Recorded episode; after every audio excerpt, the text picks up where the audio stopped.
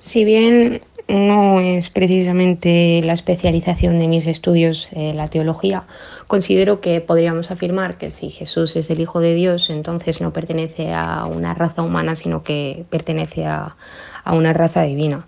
En segundo lugar, sí que considero que los preceptos del cristianismo en su mayoría tienen una esencia y un carácter judío, eh, que además han influenciado a todos los movimientos que hasta día de hoy siguen asfixiando a los pueblos europeos, igualdad, fraternidad, todos somos hijos de Dios, todos somos iguales, no existen las razas ahora con el antirracismo, eh, etc.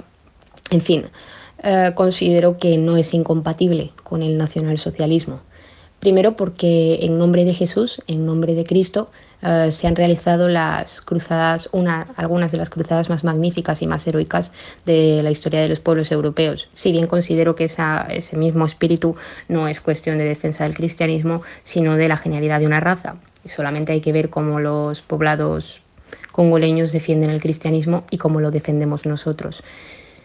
En segundo lugar, sí que es verdad que yo te hablo de un punto de vista, bueno, yo no soy cristiana al fin y al cabo, pero considero que no es incompatible con el nacionalsocialismo, nunca lo ha sido, de hecho.